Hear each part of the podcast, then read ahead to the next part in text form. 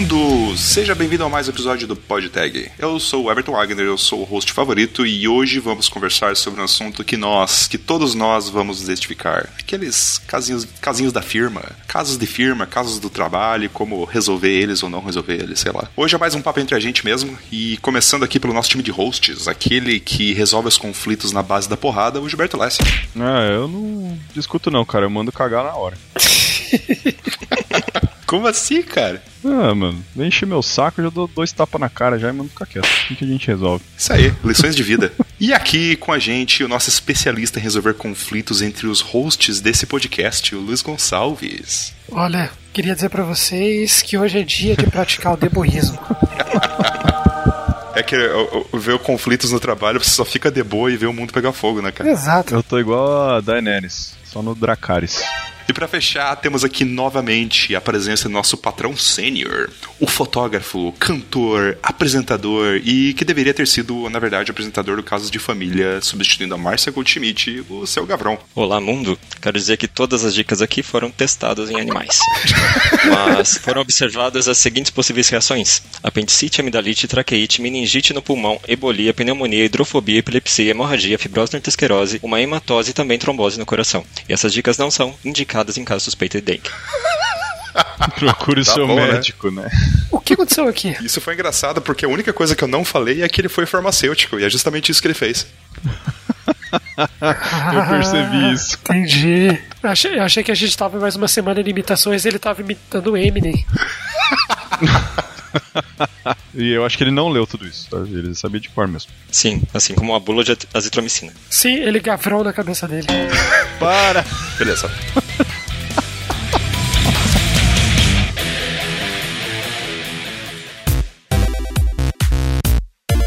Você sabe, esse programa é trazido pela querida comunidade da Impulso Network, que essa semana lançou o plano Pro. Então, se você já fazia parte da comunidade, que a gente vem falando aí já mais de 20, 30, 40 episódios aqui, você recebeu três meses do plano Pro da Impulso, que dá acesso a 25 mil reais em benefícios, meetups especiais, conteúdos extras, eventos e muito mais. Então, se você já possui, não perca tempo, entra lá no seu perfil, confere se você já recebeu seu Impulso Pro. E se você tiver qualquer dúvida de como funciona ou como adquirir, entra lá na nossa comunidade, no canal Dúvidas. Se você quer saber como adquirir o plano, é só você engajar na comunidade que você tem ele de graça, ou se você quiser, você pode ir pro Pay to Win. Tem lá todos os dados aqui, eu vou deixar o link na descrição, mas é impulso.network barra impulso traço pro. Não vai perder tempo, porque esse plano tá muito bacana e são poucas as empresas que oferecem benefícios e- e ofereceram com exclusividade para a comunidade. É mais uma novidade aí da Impulso Network. Olha só, ser podtagger tá valendo a pena hoje em dia, hein? É isso aí. Um é 9 a cada 10 dentistas recomendam. É, os farmacêuticos também.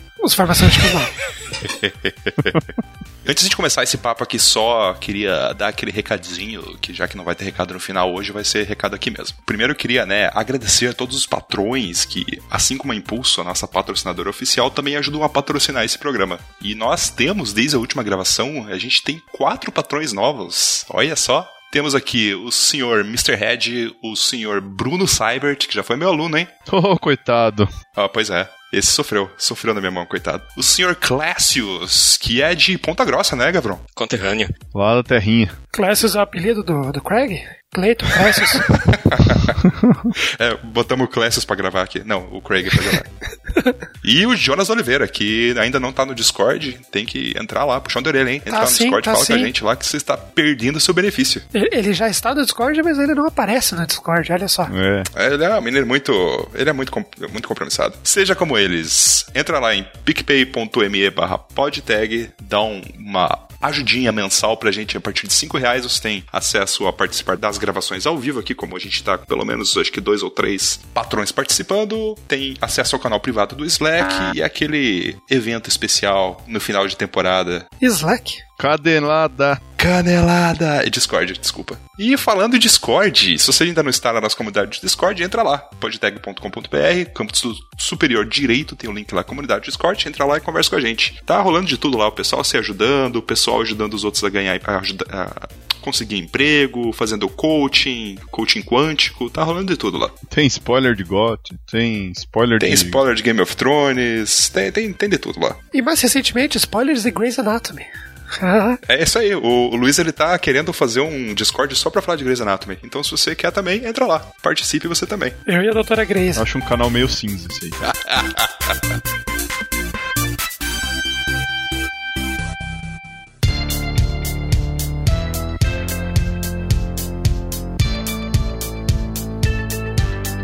É isso aí, pessoal.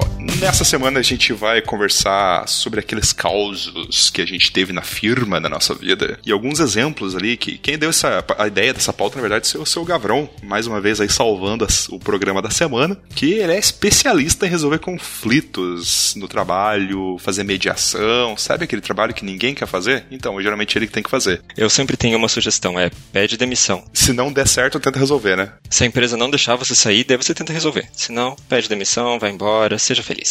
É que nem o Everton, né? Ele tentou sair, amarraram ele na cadeira, ele teve que ficar lá trabalhando.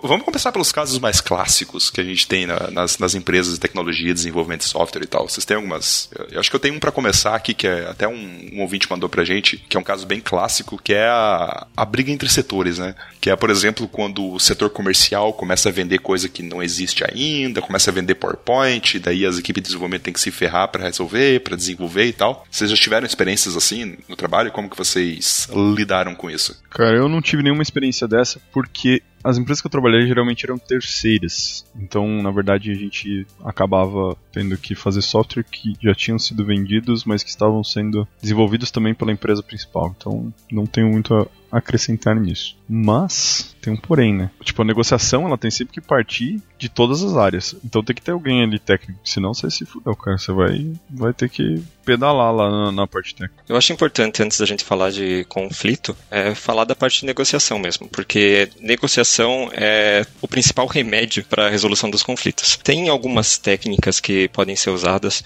quando você for parte desses acordos entre setores, que é saber, é, por exemplo, o que é ZOPA, que é a zona de possível acordo, em que até onde você pode é, dizer sim sem prejudicar o teu projeto. E também tem outro conceito muito interessante de negociação chamado máquina, que é a melhor alternativa em caso de você não ter um acordo. Então, o que, que vai acontecer com a sua equipe, qual é a melhor possibilidade para a tua equipe em caso é, você tenha mesmo que atender necess... ao outro setor. Eu não sei se vocês querem ir tão técnico assim na conversa. Não, agora eu tô curioso. Consegue exemplificar? Consegue exemplificar isso um pouco? Claro, antes de tudo, eu, eu acho que vale a pena a gente falar um pouquinho do, dos perfis das pessoas, né? De como elas podem reagir aos conflitos. É, então, se você está numa equipe, você consegue ver isso claramente para as pessoas. Tem aquela pessoa que vai é, só evitar o conflito, que vai ficar quietinha e vai só reclamar um pouquinho no canto e não, não vai resolver nada. Vai ter a outra pessoa que vai mais colaborar com a outra equipe, vai satisfazer as necessidades dela e também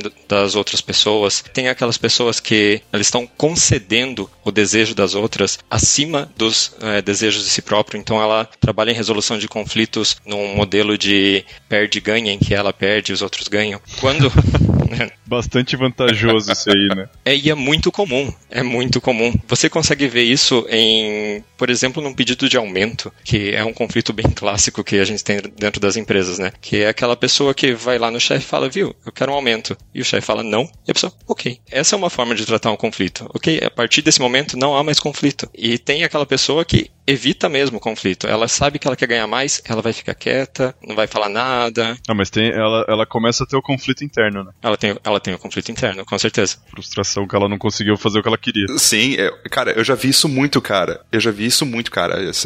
Tem sempre aquela rádio peão, né, que a galera reclamando, puta, o projeto tá uma merda, o negócio não tá saindo, a gente vai se fuder, sei lá o quê. O cara reclamava pra caralho. Aí eu lembro uma vez que o, o gerente fez uma reunião, tipo, individual com todo mundo, assim, e tal. E daí o gerente até veio falar com a gente depois, assim, sobre esse cara, porque ele sabia que esse cara era reclamão, assim. E daí quando o cara teve a oportunidade de falar exatamente o que tava errado, o cara perguntou, tipo, e aí, o que que tá rolando? Você acha que tá tudo certo? Você acha que, tipo, o que que tem a melhorar aqui e tal? Você acha que tá rolando algum problema e tal? Aí o cara falou, não, tudo certo, tudo tranquilo, tudo sossegado. Que babaca, mano. Cara, que, que perfil é esse? Tipo, vocês, tipo, na, na visão de vocês aí, você acha que esse tipo de perfil é do cara que quer evitar o conflito ou do cara que ele quer ver o mundo pegar fogo? Ele quer criar o conflito, cara. É Loki, é o Loki, é ele quer que o cu do mundo pegue fogo, velho. Tá nem aí. Só quer ver o caos só. Você assistiu Vingadores diferente de mim. Não, não, não foi esse Thor que eu assisti. olha, hein? Olha que nas entrelinhas tá lá. Então, a gente pode falar das pessoas que querem resolver o conflito, porque essas que não querem resolver não são os ouvintes aqui, né? Todos os ouvintes aqui são, são pessoas. Sim, mas a gente tem que saber como lidar com elas, né? Eu acho que a, a gente vai lidar com elas resolvendo o conflito, correto? Sim, é, olhando por esse lado, sim. Então, é, existem algumas táticas que você pode usar para resolver um conflito. Uma delas é a força física. Muito bom. Ou seja, porrada. O Gilberto não está errado. Funciona. Vão se acostumando. Cara, isso é a única coisa que funciona desde os tempos que a gente morava na árvore. Era a única forma de resolver conflito. Na, na época do Homem das Cavernas, ninguém fazia reunião de feedback, não, cara. É, quem tinha o taco mais forte dava na cabeça e matava. Pronto, acabou. Eu não indico no meio corporativo, mas funciona. Entre as outras coisas que também funcionam e que eu não indico, tem ameaças que você pode fazer, né? É, se você sabe alguma coisa daquela pessoa e você quer usar contra ela, ok, ameaças. Tem outra que é, é chamada de shaming. Você tá mesmo sugerindo isso, cara? São táticas de resolução de conflitos. Não é sobre isso o programa? Ah, você está descrevendo elas, entendi, tá? A gente não está.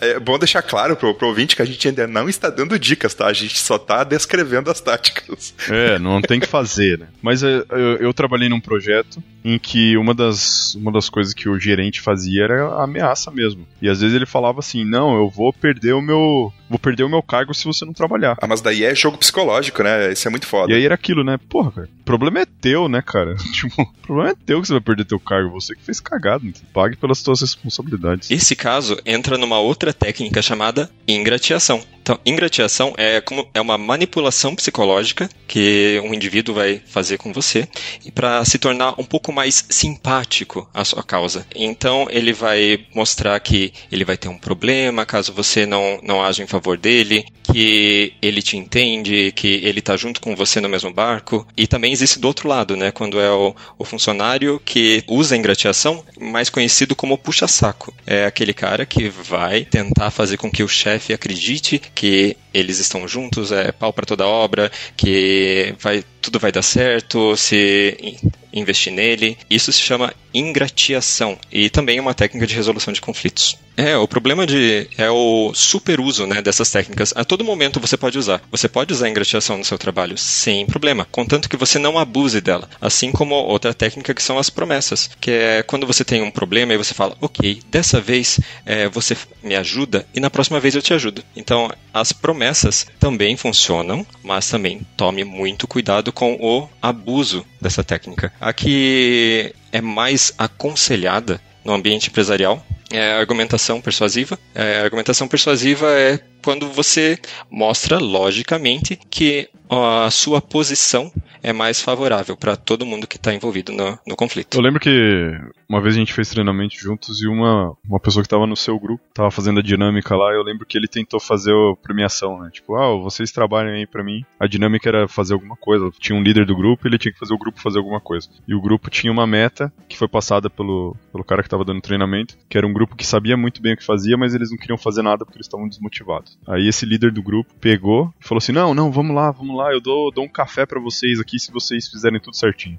Exato, isso é promessa. Não sei se você lembra uhum. disso. E, e... É, promessa.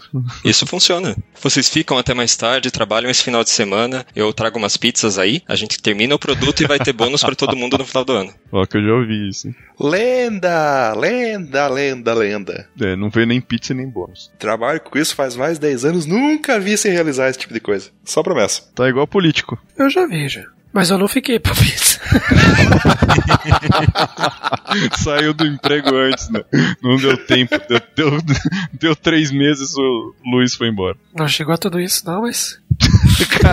É que daí eles, eles usaram a grana que eles teriam que pagar o Luiz daí pra cumprir a promessa, né? Ah, sim. Sobrou dinheiro. E esse lado da. É, como, como, como o seu Gavrão falou, esse, essas técnicas, né? As primeiras são técnicas mais, bem maldosas mesmo, né? Mas as, as últimas, por exemplo, promessas, assim, são um caso que às vezes pode ser positivo, né? Você, tipo, realmente pode, tipo, se você, né, tiver uma responsabilidade, né, for uma pessoa íntegra e tal, não tem problema nenhum você fazer uma promessa e sendo que você tem intenção de cumprir, né, para fazer as pessoas entregarem o negócio mais rápido ou cumprir um prazo maior do que elas todo mundo previa, ou trabalhar fora do horário, coisa assim e tal. Exato. Isso pode ser visto como uma solução é, colaborativa, em que todos saem ganhando. É, às vezes os dois se comprometem em alguma coisa e mudam um pouquinho as metas, mas em geral, promessas, quando bem utilizadas, são uma ótima forma de resolução de conflitos. É, inclusive teve um projeto que eu trabalhei que a gente a meta era entregar, sei lá, 200, 380 pontos, alguma coisa assim, em três meses. Eles falaram, tá, se vocês entregarem 500, a gente dá um voucher de 150 dólares para cada um. E cara, a gente foi lá e fez acontecer e ganhou o voucher. Só que um caso interessante aí, quem, eu, tava, eu tava nesse rolo é, também. Tava. Quem fez essa promessa foi o cliente. Isso, foi o cliente, exatamente. Não foi a nossa empresa, foi o cliente. Isso, foi o cliente. Foi um puta trabalho para receber depois, mas deu certo. Nossa, trabalho, trabalheira do caralho para receber. É, mas foi uma promessa que acabou motivando o time então foi uma promessa boa, foi uma promessa bem feita. Todo mundo saiu feliz. Sim, esse foi um dos poucos casos que eu, que eu presenciei assim que deu que é um negócio que foi deu certo mesmo. Mas também porque é uma questão de moral, né? Tipo, a gente respeitava o, as pessoas do cliente que lidavam com a gente. Então a gente sabia que se eles prometessem alguma coisa, que eles tinham interesse, em cumprir, né? Só que quando a relação com seu chefe, com seu cliente, com seu parceiro de negócios está desgastada, é impossível você manter isso baseado em promessa, né? Isso é basicamente 90% dos. Sim, é, é, promessas não cumpridas sendo, sei lá, 90% dos casos de pessoas que saem de empresas por promessas mal cumpridas. Eu já saí de empresa por causa disso, todo mundo aqui já deve ter saído de empresa por causa disso simplesmente porque foram promessas jogadas ao vento. É que gera expectativa, né? Aí você chega lá, faz o que você tem que fazer, faz o que tinha combinado. Você não tem o resultado. Né? Vocês negociaram um negócio. Negociaram um negócio é bom. Negociaram metas. Vocês atingiram as metas, mas aí não veio o contraponto disso. Então você acaba saindo muito mais você acha que você, você acha que você foi sacaneado, ao invés de você achar que foi tipo, ah não, as metas estavam muito impossíveis, a gente não ia conseguir atingir, ou é, talvez a negociação não tenha sido bem feita por nós. É sempre. Acho que sempre tem que, tem que ser bom para os dois lados. Os dois lados têm que ganhar, tá ligado? Não pode ser só a empresa ganha. Esses conflitos que a gente falou até agora são mais relacionados a projetos, mas é, até hoje o que eu mais vi, na verdade, são conflitos entre indivíduos, né? Dentro da equipe, é, dentro da empresa. Daí o negócio fica mais pessoal. Como que você faz para que pessoas que têm comportamentos bem humanos consigam chegar à solução. Como que você faz esse trabalho de mediação? Ou mesmo se você é uma das pessoas que está no conflito, é, como você resolve esses conflitos? Isso e mais coisas vocês vão ver no Globo Repórter dessa semana. É, ou nem tão humanos assim.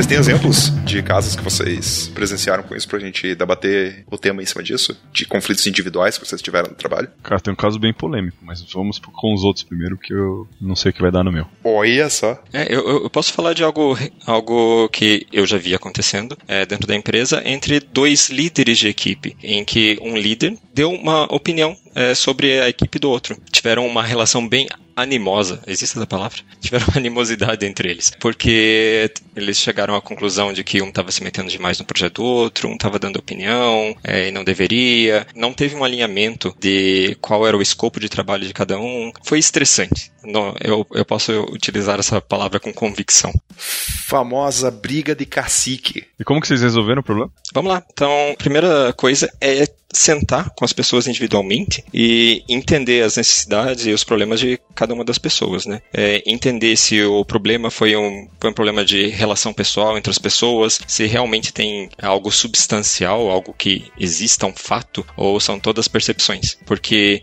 a primeira coisa que eu percebi é que a conversa foi por chat. Então, essa conversa não foi é, cara a cara, não foi por telefone. Então, aí já tem uma chance muito grande de você ter um mal entendido por tonalidade de voz inexistente dentro do, do chat escrito. Exatamente. Além do que as mensagens elas chegam picadas, né? Quando eu não sei se era o caso, mas muita gente ela escreve e vai tendo o pensamento ao mesmo tempo. Então a pessoa escreve uma linha, dá enter, escreve outra, dá enter, e aí aquilo ali tudo picadinho acaba chegando de uma maneira não fluida e não, não clara para outra pessoa. É que vai de forma síncrona, né? Quando você tem um conflito, é, seguem as regras de comunicação mais eficientes, né? Porque se você conseguir conversar com a pessoa, olhando para a pessoa, você tem uma possibilidade de resolução de conflito muito maior do que você mandar uma mensagem de texto. Porque você consegue exercitar outros níveis de escuta para a pessoa, né? Você não, não conversa consigo próprio, você está conversando com outra pessoa e está ouvindo tanto as palavras quanto está vendo o, o, a linguajar corporal da pessoa, o que, que ela está realmente querendo dizer com aquilo. É, eu, eu acho que o linguajar corporal nesse caso aí é o mais importante, né? Porque você vai saber se a pessoa está te falando com. se ela tá brava com a situação, ou simplesmente ela tá te contando ou te explicando que ela não gostou, ou que ela acha que você deveria ter feito diferente e ela vai te mostrar, tipo, não, não tô bravo, cara, é só acho que a gente deveria conversar e colocar os nossos limiares aqui. Você cuida da sua equipe, eu cuido da minha, e não vamos atravessar as bordas. É, e depois da, da conversa com as pessoas, o que a gente descobriu é que uma estava querendo ajudar a outra. Então elas pararam, sentaram e começaram a prestar atenção nos fatos ao invés dessa percepção muito sentimental e latina de que nós somos donos das nossas equipes. E chegaram à conclusão de que realmente um estava querendo ajudar o outro e que não havia necessidade para um conflito lá dentro. Sim, aquele caso, né, que quando você está dando sua opinião, a outra pessoa pode entender de que você, um, tá criticando ela, tá criticando o trabalho dela, falando que o trabalho dela é menor que o seu, e que dois, você é melhor que ela, né? Então, a nossa cabeça latina, vale colocar o latino na capa do programa, inclusive, É.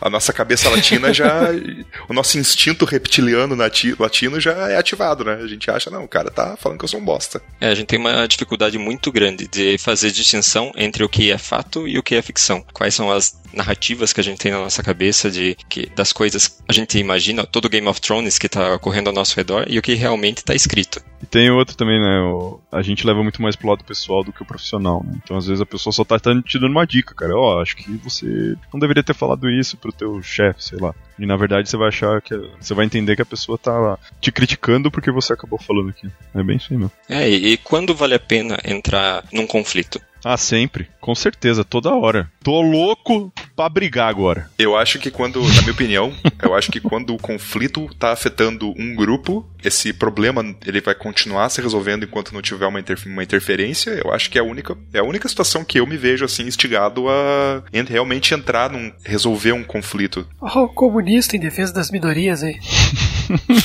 Comunista, cara, se tá afetando o grupo é, é comigo mesmo. Aí é, eu já eu já chego na conversa com, com a foice e o martelo já. Basicamente, vale a pena entrar num conflito quando o custo para resolução dele é menor do que a recompensa. Então, se você tem um problema no trânsito, digamos assim, em que alguém fechou teu carro e você tá muito irritado naquele momento, ok, vou buzinar, vou reclamar, vou perseguir aquele carro. Qual é a recompensa e qual é o custo que isso pode acarretar? Então, é um pensamento recorrente que você pode ter para todos os, os, os teus conflitos para decidir, ok, deixa eu parar, pensar, sair do modo automático, sair do survival mode, pensar um pouquinho de qual é a recompensa, qual é o custo, qual o risco de levar esse conflito para frente. Eu acho que uma coisa super interessante quando a gente vai falar de resolução de conflito e de né, entrar para você realmente participar da resolução é você ter inteligência emocional, que é uma coisa que eu acho importante todo mundo desenvolver por vários motivos na vida, mas eu acho que é você ter. Eu acho que inteligência emocional não, não existe, mas você tem a controle emocional. Não, inteligência emocional é um negócio, é um negócio real mesmo. Mas o meu ponto é o seguinte, que tipo, você entender que tipo, nem tudo que é falado é contra você, ou se for contra você,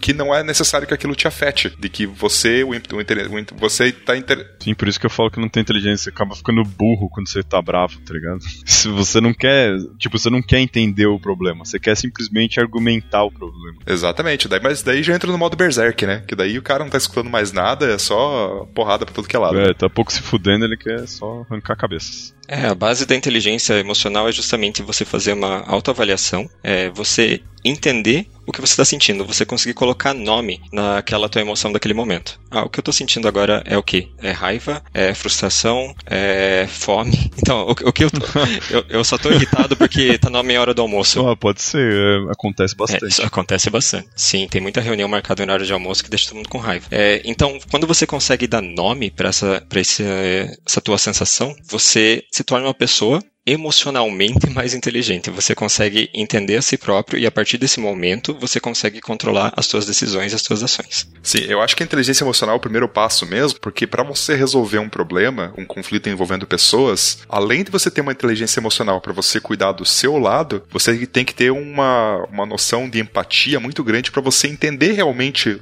o outro lado e de onde que eles estão vindo, né? Porque todo mundo acha que tá certo. Nem, geralmente todo mundo está certo. Então por que que todo mundo acha que está certo e mesmo assim eles discordam, né? Às vezes eles estão discordando, com, mas na verdade eles estão concordando e eles não entenderam o que, que, o outro disse. Isso é um outro problema. Isso é um outro problema de, de comunicação clássico, né? Eu já participei de discussões que no final a gente percebeu que as pessoas estavam discutindo elas tinham o mesmo ponto de vista.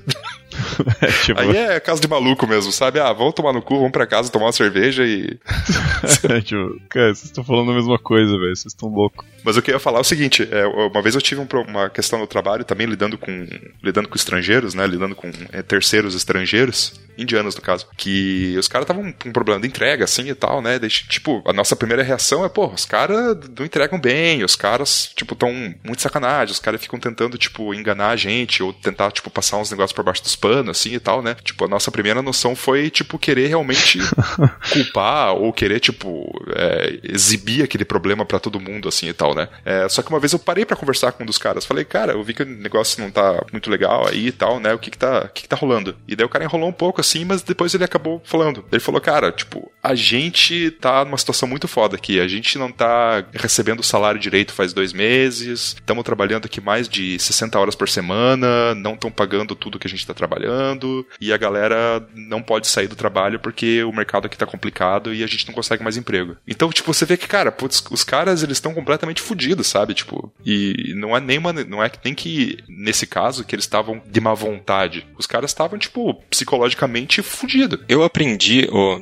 conceito de empatia muito recentemente, porque eu acreditava até então que empatia é você se colocar no lugar do outro e pensar: se eu fosse essa pessoa, se eu fosse esse indiano que trabalha com você, o que eu faria? Isso não é empatia. Empatia é o que esse indiano faria? Você pensar o que essa pessoa, nas situações dela, com o histórico de vida dela, com o que ela já passou, o que ela faria? Isso sim é empatia. Porque você colocar o teu histórico de vida, a tua experiência para tomar decisões por outra pessoa é só um exercício de é, cenários que podem acontecer com você no futuro. Mas isso não se chama empatia. Exatamente. Porque tem, aquela, tem aquelas duas. É, eu acho que são duas coisas que raramente elas se convergem, mas que elas são opostas. Que uma é você querer provar que você tá certo e a outra é você querer resolver um problema. Raramente você vai resolver um problema provando para todo mundo que você tá certo. Primeiro você vai ter que entender de onde que cada todas aquelas opiniões estão vindo para você poder estrategicamente talvez derrotar elas ou mostrar que elas estão erradas antes de você provar que você está certo. Às vezes é uma batalha muito grande, não vale a pena. e sim, esse é um ponto. Existem conflitos que não vale a pena resolver. O que o Gavrão falou no, um pouco atrás ali é realmente muito válido. Não é todo problema que você vai ter que realmente partir para resolver. Se não valer a pena, se não vai trazer resultado ou que o esforço seja muito mais do que o, o ganho, então beleza. É, então aí chega no, no, no caso que eu, que eu iria contar, não sei se ele vai pro ar, mas o, uma pessoa tinha entrado no, no time e essa pessoa ela tinha uma líder que era uma, uma mulher e essa líder foi lá e falou assim: Não, olha, o, o código que você tá mexendo aqui, ele tá errado nisso, mas eu vou lá arrumar para você, tá? Tipo, não tem problema, eu mando junto no teu PR, não tem problema nenhum. No pull request lá, tá tudo tranquilo. Aí eu, a pessoa respondeu: Não, não, beleza, tudo tranquilo. Aí teve uma reunião de feedback, de feedback, com, esse, com esse indivíduo. Aí ele virou e falou. Aí perguntaram se ele tava com algum problema. Ele virou e falou: Não, não, não teve nada. Só teve aquele caso, né? Que essa mulher, ela foi mexer. Ele falou bem assim: Essa mulher, ela foi mexer no meu pull request, mas é normal. Isso é coisa de mulher mesmo. A gente sabe que é assim, não tem jeito. E aí, cara, a resolução do conflito foi simplesmente mandar o cara embora, porque não se adequava em nada que na empresa. Babaca, Era, já tinham tido várias situações que ele tinha sido extremamente machista, que tinha sido extremamente arrogante com as pessoas. Então mandaram o cara embora mesmo. E o conflito foi eliminá-lo pelo, pelo bem da sociedade. Nesse caso não tinha muito o que fazer, cara. Você tem que mudar. Não é uma situação específica, ah, nesse caso. É, não, essa pessoa ela entrou no primeiro dia, no primeiro dia de trabalho dela, ela já tinha dado problema. É, então, isso já tá. Isso já é cultural, isso já é. Tipo, é deles. Se você não vai mudar o cara Você não vai mudar o cara. Não adianta. Isso que é. fa- é. É, exatamente. Exatamente. Foi essa conclusão que chegaram, né? Tipo, maluco tem em todo lugar. Isso foi um problema de contratar a pessoa errada. Não foi um problema, tipo, de tentar resolver o problema ou consertar a pessoa. Isso que eu ia falar, isso foi problema de recrutamento. Conflitos muitas vezes acontecem justamente dessa diferença de valores entre os indivíduos. Quando você está disposto a resolver um conflito, muitas vezes você tem que estar disposto a mudar você mesmo. É, se você está disposto a mudar o, o, o próximo, e você não vai conseguir resolver o conflito, né? Você pode mudar uma situação, mas você não consegue é, facilmente mudar o comportamento alheio. É bem isso, quando depende de você mudar o, o próximo, cara, é muito difícil. Vai ser gastar tempo à toa. Sim, e uma coisa que, pelo menos eu, na minha experiência, eu vi no trabalho, é que nas poucas oportunidades que eu vi que as pessoas tentaram resolver problemas que as pessoas tinham, assim, tipo, problemas de visão, problemas de. ah, Como o Gilberto falou, o cara é preconceituoso, o cara é racista, o cara é machista, sei lá o que é e tal. O problema nunca é resolvido, o cara só fica quieto. Teve casos disso também. A pessoa continua sendo aquela pessoa. A pessoa, ela, ela, não, ela, não vai, ela não vai mudar. O máximo que vai acontecer é ela ser quieta, mas aquela, aquela atitude ainda tá dentro dela. Às vezes é possível que essa pessoa continue conseguindo contribuir profissionalmente, tecnicamente dentro do time. Mas culturalmente não. Todo mundo, antes de um grupo de profissionais, somos um grupo de pessoas, né? A gente. O grupo tem um. Tem valores Tem um conjunto né? de valores, e, né? Então é, é importante que seja cultivado esses valores, né? Soluções parciais também são soluções. É, a gente tem que considerar a vitória. Porque quando você diminui um conflito, você também está sendo um ganhador na, na situação. Mesmo que você não tenha eliminado ele por completo. É mesmo que você só se livre dele, né? Mande ele pra outro. Exatamente. É um jeito. e esse foi ah, o nosso primeiro demite essa pessoa como solução para o programa de hoje. Agora, tem os outros casos. Será que a gente vai ter que querer demitir todo mundo mesmo? Isso aí, ó, Gavron, continuando pelo seu perfil de resoluções de conflito, partindo para o outro lado, as, as soluções mais efetivas e mais produtivas. Você tem uns, alguns exemplos aí para dar pra gente? Antes da gente partir para as histórias dos- da galera? Na verdade, é, o que eu vejo funcionando sempre é o uso de mediação. Então, uma terceira pessoa não envolvida emocionalmente no problema, é, que vai ajudar as pessoas a se livrarem do que não é fato, né, do que é ficção, para ver a situação mais claramente e chegar a uma solução, que às vezes é algo, algum meio termo, né, para ambos os lados. Essa pessoa vai ter que ter, já é batido, né, essa expressão mais escutativa, de conseguir entender o que as pessoas estão falando e filtrar e mostrar para elas, no discurso delas, quando ela está se fazendo de vítima e quando realmente é, é um fato o que está acontecendo, é mostrar para essas pessoas a diferença de é, locus interno e locus externo, que é colocar a culpa ou a solução é, em poder de você mesmo ou somente na mão de outras pessoas. Então, o mediador é, seria a pessoa que você confia dentro do teu projeto, dentro da tua empresa, para te ajudar a resolver um conflito entre duas partes que até então não conversariam ou não chegariam a uma solução por si sós. É, e tem que tomar bastante cuidado também para que você não. pra- Às vezes tem que ser você mesmo. Às vezes você, você é o gerente da equipe ou você é o, o líder de, de uma ou mais equipes. Às vezes tem que ser você, mas é, tem que tomar cuidado para que você não atropele os seus. Se você tiver uma hierarquia com mais líderes, que você não atropele seus líderes. Né? É muito importante para essa pessoa também não tomar lados, né? É, não, Exato. não levar em consideração a amizade com as outras pessoas. É, isso é meio óbvio, mas a- acontece muito frequentemente de você conhecer um lado melhor que o outro e já ter uma ideia de que é, ter um bias, né? É, como é bias em português? Desculpe. Viés. Tem um viés. Obrigado. Então é importante que o mediador não tenha, um, não tenha uma visão é, enviesada dos participantes do conflito, que ele vá se despir dos preconceitos que existiam sobre as outras pessoas, porque às vezes o teu colega está errado e ele precisa ver alguma coisa e você. Ouvir a verdade. É, e isso é bem frequente. E você acha que as pessoas têm que ter, as pessoas que vão participar como mediadores de uma discussão, elas têm que ter, elas têm que ter um, tipo de treinamento para isso, ou é uma capacidade humana que a- a- a- tem que ser identificada? Acho que os dois. Primeiro, a pessoa tem que saber ouvir. Então, é muito importante que ela saiba ouvir. Segundo, ela tem que, tem que ouvir, tem que fazer os dois lados falarem. Então, provavelmente ela vai ter que conversar com o primeiro, conversar com o segundo, mas tem técnicas para isso também, né? A gente fez, eu lembro que a gente fez um treinamento lá e que eles diziam algumas técnicas de como fazer, como você mediar problemas e conflitos entre as equipes. É, algumas pessoas conseguem isso naturalmente, mas não é comum. Principalmente na, na área técnica, a comunicação assertiva nesses momentos não faz parte do, das nossas habilidades inerentes. É, por isso que às vezes um machado é muito importante. Recebemos algumas histórias aqui, a gente pediu no nosso Discord, nossa comunidade do Discord, pra galera compartilhar uns causos de tretas na firma, coisas assim e tal, que foram resolvidos, que não foram resolvidos e tal, pra gente ler aqui, entender, dar uma risada e ver o que, que a gente faria diferente, ou como a gente resolveria isso, ou só se, né, pegaria o baldinho de pipoca e veria o mundo pegar fogo, como o Gilberto com certeza faria. Ah, assistir camarote. Me chama. Quem quer começar? Ah, a história da Dra. Grayson, eu adoraria ler. Vai lá. Vamos lá.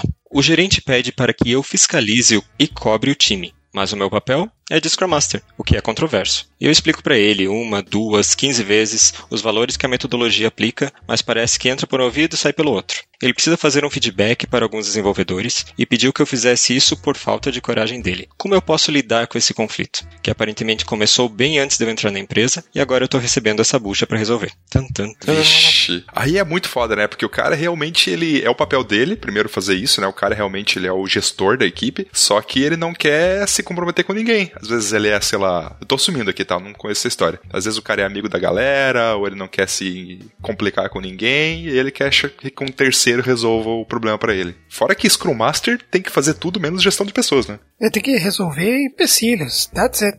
Ele é o servo da equipe, ele não é o servo do chefe dele. Exatamente.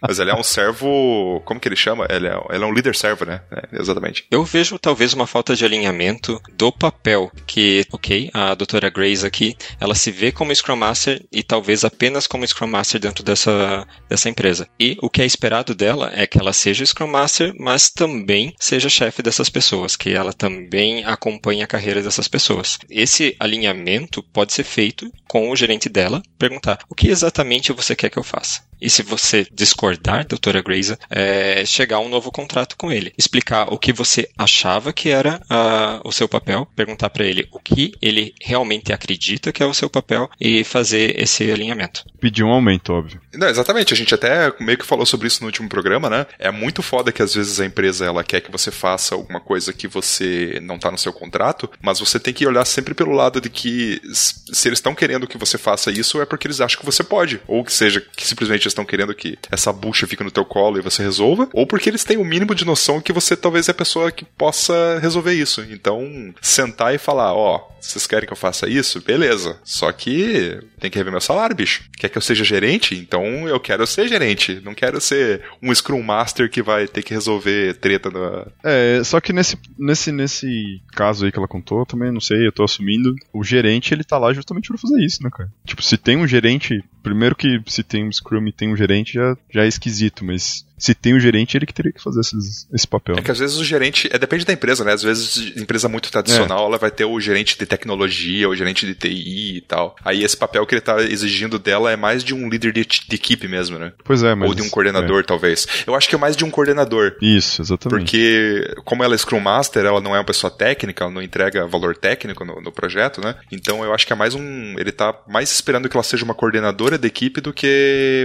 uma Scrum Master ou um, uma líder, né? Porque o líder, ele tem que essencialmente é, entregar junto com a equipe, né? Pelo menos eu, eu, vejo dessa forma, né? Tipo, é realmente uma pessoa que faz o mesmo que todo mundo, mas tem mais responsabilidade sobre o grupo. Eu acho que ele tá querendo que ela seja uma coordenadora mesmo. Doutora Grace, tem outra coisa importante aí na, na sua pergunta, que ele disse que, você disse que ele precisa fazer feedback para os desenvolvedores. Então, esse feedback é dele ou esse feedback é seu? É, você vai dizer o que você pensa do, da performance deles ou você vai somente servir como um procurador do feedback do seu gerente para dizer exatamente o que ele precisa. Porque se for para você dar um feedback para os desenvolvedores, sim, isso você deveria estar tá fazendo. Toda a equipe deve dar o feedback para todo mundo o tempo todo para a melhoria da equipe. Isso até é parte da retrospectiva dentro do Scrum. Isso. É, mas agora, se você for servir apenas para repassar o feedback do teu, o que o teu gerente pensa dos desenvolvedores, aí já é um problema. Aí você já tem que falar com, com ele, pra, porque ele tem que ser responsável pelas próprias opiniões dele.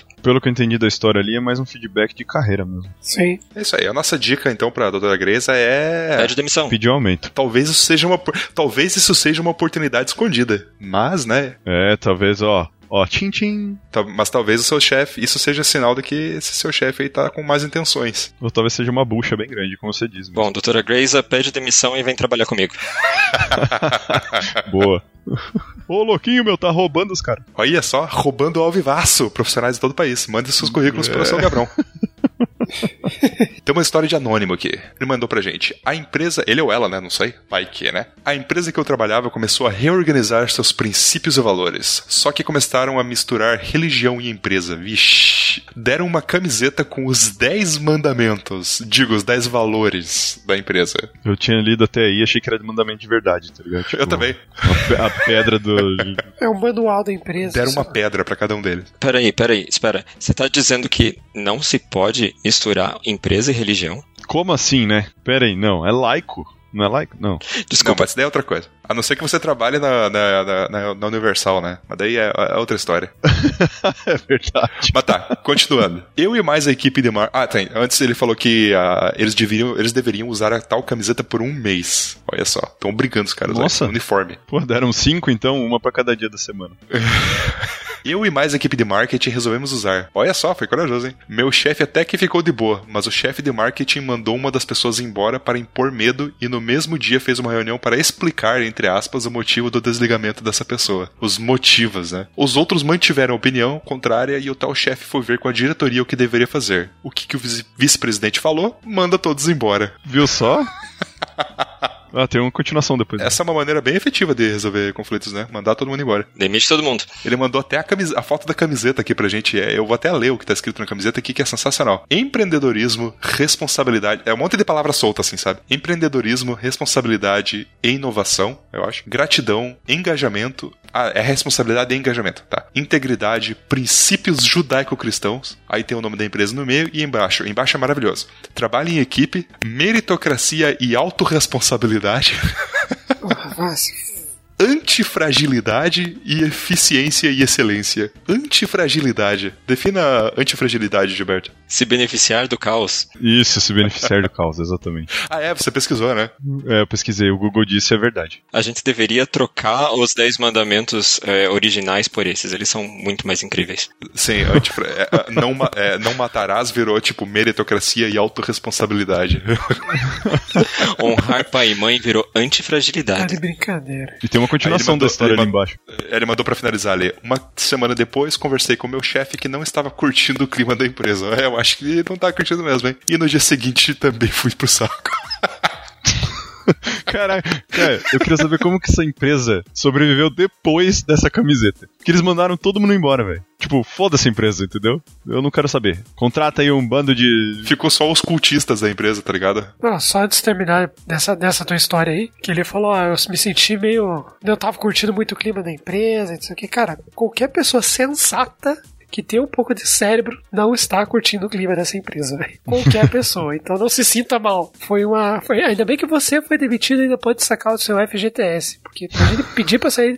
Você pensa, cara, eu só perdi tempo numa empresa dessa. Pois é. Caraca, é, é realmente questão de sanidade, né? Vai embora e, e bota, espera o negócio pegar fogo, porque o negócio vai pegar fogo inevitavelmente. Então, Bruno Seibert, também conhecido como aluno do Everton, até vai mudar o, o nick lá pra aluno do Everton. Arroba aluno do Everton. Tem um caso também. Acho que sua esposa não vai gostar disso, hein, cara. Mas. Rapaz, e ele não mandou como anônimo, hein? Espero que ela não, não ouva o podcast. Vai, vai que a doutora Grace. Não sabemos. Espera, ele falou também, então quem mais tem? Tan, tan, tan. Tan, tan. Esse, esse é daquele tipo que só quer ver o circo pegar fogo. Trabalhei em uma empresa familiar e o dono conseguiu um projeto para fazer um sistema para uma terceirizada da Tarana. O problema é que o projeto era muito grande e a cada reunião o dono não trazia as dúvidas ou questionamento dos devs. O chefe dos, dos devs chegou a pedir para participar de algumas reuniões, mas o dono falou que não queria que ele participasse, que não tinha motivo. Com o prazo para entrega chegando, começamos a fazer hora extra, mas o dono não queria gastar muito e por isso não deixava a gente fazer as tais horas extras. No fim, ficou o maior clima, como, pois se o projeto atrasasse, teríamos que pagar uma multa. O dono falou que o salário do gerente de TI foi o maior, o maior que ele já pagou para um funcionário na vida e que o gerente recebeu mais do que ele naquele mês e o projeto saiu atrasado. Nesse dia, os dois se estranharam e quase saíram na porrada. O gerente saiu da empresa, saiu da empresa umas duas semanas depois. Conseguimos entregar, mas foi bem tenso. Tá, outra briga cacique, né? Que daí já é uma questão do macho alfa, né? Os macho alfa querem se mostrar um maior que o outro também e acaba gerando problemas assim nesse sentido a gente vê uma, uma coisa em comum, né? Todo mundo manda embora, né? Ninguém resolve.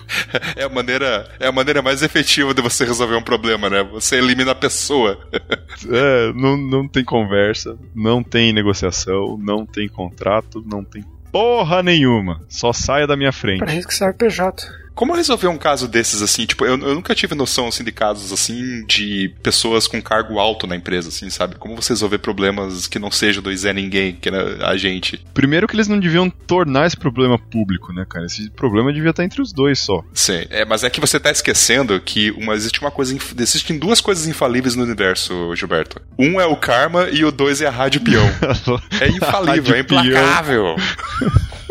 Eu já soube de um cara que ele soube que iria ser mandado embora pela Rádio Peão antes de mandar ele embora. Caraca. Chegou no trabalho já com o crachá no penduradinho assim, né? Tá, pode deixar quieto. É, mas é, é importante perceber que, tanto para cargos mais altos quanto mais baixos, os conflitos geralmente são os mesmos. Eles só parecem outro porque a função da pessoa é um pouco mais diferente do que a função que a gente está acostumado a exercer. Isso seria muito. seria facilmente resolvido com o que o Gilberto falou, que é contrato. O que é contrato? São duas pessoas decidindo a forma como vai ser trabalhado. Então, se você tem o chefão lá da empresa e um gerente da empresa, eles têm que que decidir num contrato o que, que vai ser entregado, como que vai ser o status report, como que vai ser todo o acompanhamento do, do projeto. Isso é simples, isso é uma forma de evitar é, problemas. Depois que o problema já existe, é, daí fica um pouco mais complicado, porque ele vai envolver muita gente e, e multas, né? Falou em dinheiro, os conflitos aumentam exponencialmente. É, mas para evitar esse conflito, é o básico, é o que o Gilberto falou contrato. Não é contrato no papel, assinado, não. É, é você ter um acordo com a pessoa. É conversar, olha, eu preciso que seja assim, é, como você acha, como é que vai ser feito, escutar verbalmente da pessoa que ela aceita ou não. Isso é o suficiente, geralmente, para evitar situações assim. Que é do a do Norton, patrão? Eu trabalhava em uma empresa pequena que tinha pego umas licitações e contratado uma galera. O problema é que eles não dimensionaram quanto podiam gastar e o quanto tinham que pagar. O que rolou foi que depois de uns quatro meses trabalhando lá, eles começaram a atrasar salários e benefícios. Eu era CLT, ainda recebia. Atrasado, mas recebia. E os PJs estavam com o salário atrasado há uns três meses já. Pensa num clima pesado. Duvido que foi tão pesado quanto da camiseta lá, mas vamos, vamos seguir em frente.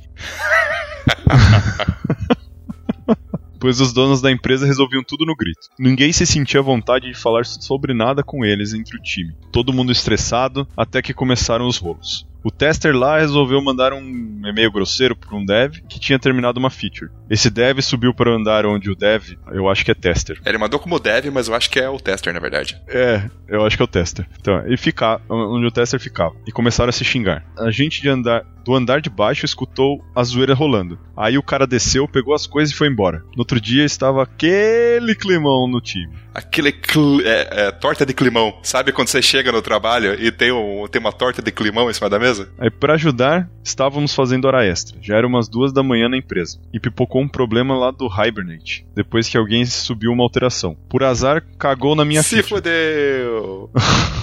que cagada. O aqui. o arquiteto me chamou e ficou me dando de dedo na cara por causa do problema, sendo que nem fui eu que cometei a cagada. Corrigi o negócio rapidão, era super simples. Peguei minhas paradas e fui embora. Mandei o currículo de madrugada mesmo. Na outra semana me chamaram para entrevista em uma nova empresa. Saí sem nem cumprir aviso. Pô, até que foi rápido, hein, cara? Cacete. Sim, foi rapidão. Eu só, eu só queria apontar um, ponto ali que eu acho muito. Apontar um ponto, hein? Olha, sensacional meu vocabulário português, hein? É... Por favor.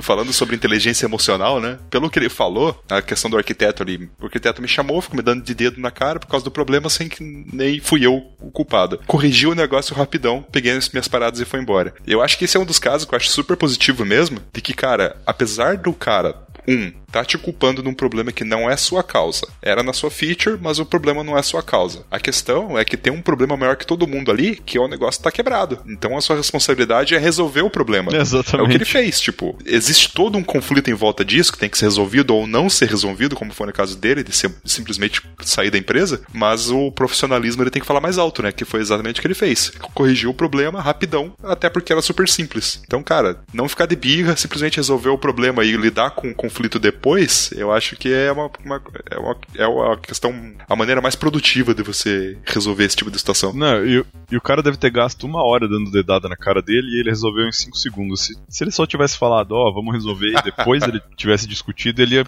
perder muito menos tempo. Uma vez eu causei climão numa reunião. Eu tava com, com um cliente, cliente, cliente americano, inclusive, numa reunião, e daí os caras passaram uns 10 minutos falando num problema assim e tal. Pô, por que essa tela aqui tem que resolver isso? Ah, porque tem que fazer isso aqui. Não, porque é super simples, tem que fazer isso aqui, tal, tal, tal, tal, tal, tal, tal. Aí eu só falei pra eles, cara, vamos mudar de assunto que eu acabei de subir um pull request que resolver esse problema que vocês estão falando aí. Então, vamos pro próximo. Já deu. Ficou aquele climão também, o cara falou, ah, então tá bom, né? Antes de, de a gente ir para a próxima, tem uma coisa muito importante que é uma pergunta que você pode fazer para qualquer um que colocar o dedo na sua cara, que é: nós estamos aqui para resolver o problema ou para reclamar sobre o problema? Se vocês decidirem que é para resolver o problema, ok, qual é o, o approach, né? Qual é o plano que vocês vão seguir para resolver esse problema? Se vocês quiserem só reclamar, você pode falar: olha, no momento eu não posso reclamar, a gente tem essa conversa depois, eu tenho que fazer alguma outra coisa, eu tenho que resolver isso daqui. Mas tente identificar na tua conversa se, você, se a pessoa que está falando com você, ela está tentando resolver ou ela está só tentando culpar alguém, ela está só tentando reclamar, que isso é bem comum. É, isso acontece muito frequentemente. Então começa com a frase: você quer resolver ou você quer reclamar? Ah, eu quero reclamar sim. Eu quero reclamar. Eu, eu, não, eu não vou mentir, não, cara. Eu adoro reclamar. Minha primeira ação é reclamar. A segunda ação é reclamar. A terceira é não fazer nada. Cara. Sou de prova. Deixa eu ver se eu consigo reproduzir a sua frase. A primeira reação é reclamar, a segunda é reclamar e a terceira é não fazer nada. Isso. Filosofia de vida. Isso, porque a primeira eu vou reclamar do que aconteceu, a segunda eu vou reclamar do que eu já estava reclamando. E a terceira eu vou simplesmente aceitar que dói menos. bom, aceita cara. que dói menos. Gostei muito. Aí você entra pra, aquele, pra aquela aceita, né? Aceita que dói menos. Meu Deus. yes. E pra finalizar, eu tenho um caso aqui que eu quero a, eu quero a, a mentoria, eu quero coaching. Vamos pedir o coaching do nosso nosso resolvedor profissional de problemas aqui, o Gavrão. Eu tenho um caso especial para você aqui, Gavrão. Como é que você resolve conflitos entre host, entre um host de podcast que aos poucos os outros hosts não querem mais gravar com ele? Demissão. um host, um host que na semana passada uma host já não gravou com ele, no episódio dessa semana o outro host já falou, pô, tem como gravar sem mim aí e tal. Tá, tá ficando. Você acha que aquele machado é por quê? Eu só vou eliminando cabeça só. É, a gente tem que limitar bastante o que é fato e o que é ficção. E o que é fato é que eles não se gostam. Isso aí. Abraço, Laila. Abraço, Diego. Foi bom gravar com vocês. Isso aí. Semana que, semana que vem o Luiz me manda um WhatsApp ali e fala: Cara, porra, acho que eu não vou gravar essa semana aí, tô com uns problemas aqui. Daqui a pouco eu vou ter que imitar a voz de todo mundo aqui. Finge, vou fingir que tem uns cinco falando. A minha é tão difícil. Mas é, se, se, você perceber bem, cara, foi só o Gilberto entrar que os três hosts iniciais já saíram também. Paulo, João, Renan. Ah, com esse Cheguei cara não. chutando bundas. Com esse cara não. Foi três uma tacada, uma tacada só, né? Uma pergunta, Gilberto. Você por acaso fez o design de uma determinada camiseta? que camiseta, cara? Não, não. Eu teria co colocado coisa muito pior. Porque 50 pessoas deixaram uma empresa. Porra, camiseta da história, né, cara? Ah, camiseta dos 10 mandamentos. Essa daí vai ser. Não, não vamos colocar de capa do programa porque tem um logo da empresa ali, não. Vai dar problema, vai dar problema. A gente podia vender na lojinha da Podtech. Se, se, se você for assinante sênior, você tem a camiseta. E para você que nos ouviu até agora, muito obrigado. Espero que você possa resolver as tretas da sua vida. Se você não conseguir, talvez o problema seja você. E a gente, a gente acabou não falando da maneira mais efetiva de resolver conflitos, que é com Git Merge. Nossa. Entendi, entendi. Muito bom, muito bom. Bom, se você quiser mais um aconselhamento pastoral, o Gavron tá aí disponível no canal dos VIPs, apenas 5 reais por mês. É o nosso novo benefício pros VIPs, né? Cê é, é mentoria e aconselhamento de Gavron. E olha só, ele ainda pode receitar vários remédios. Quer dizer, ele não pode receitar, né? Ele receitar, quem receita Não, médico pera. é a doutora não, quem Grace. rece... Não, cuidado, tá dando overlap aí. Quem receita remédios é a doutora Greisa. Isso. E- Ele pode lhe vender os remédios. Olha só. Ou ele pode anunciar os seus remédios numa rádio. é multitarefas esse nosso convidado. É por isso que ele está lá no nosso VIP. Então, se você precisar de ajuda e aconselhamentos espirituais, pode contar com a ajuda do Gravão ou de todos os outros VIPs. Estaremos sempre lá, você sabe, a partir de 5 reais por mês. Assina pelo PicPay. Não sei porque você não assinou ainda, porque a gente já está falando faz muito tempo. E se você não assinar, aí nós vamos ter um conflito. Nos vemos no próximo episódio. Tchau. Isso aí. Hasta la vista, baby. E vamos fechar aqui com aquela mensagem de aquela mensagem religiosa, né? Que Deus te elimine. Falou, pessoal. Abraço. Tchau. Tchau!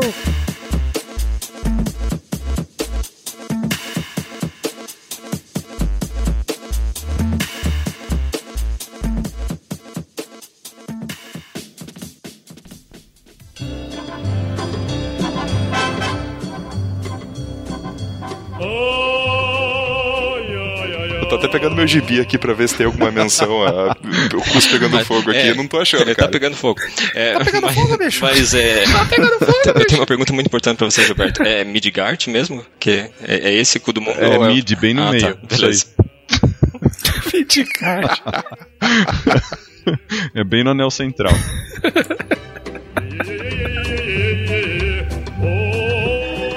A gente podia fazer um programa sobre isso, né? Só sobre demissões, sei lá. A gente podia fazer um programa sobre isso semana passada, né? Fazer um, um playback, né? Tipo, Isso aí. Replay.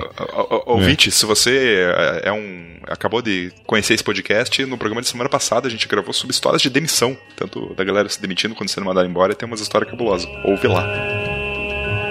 Deixa eu ler Eu uma vou ler uma aqui. Ah. Então, então leia uma então. Conflito? Deu conflito. Não, pode ler, pode ler. Eu vou depois. Só temos que fazer um porém aí, comentar que Ponta Grossa é a cidade do cocô gigante. Se você não sabe da história, procure no Google. É isso aí do cocôzão, né? É, conhecido como Cocôzão de Ponta Grossa. É uma das maravilhas do mundo moderno. Cocôzão de Ponta Grossa. É verdade. Conheça você também.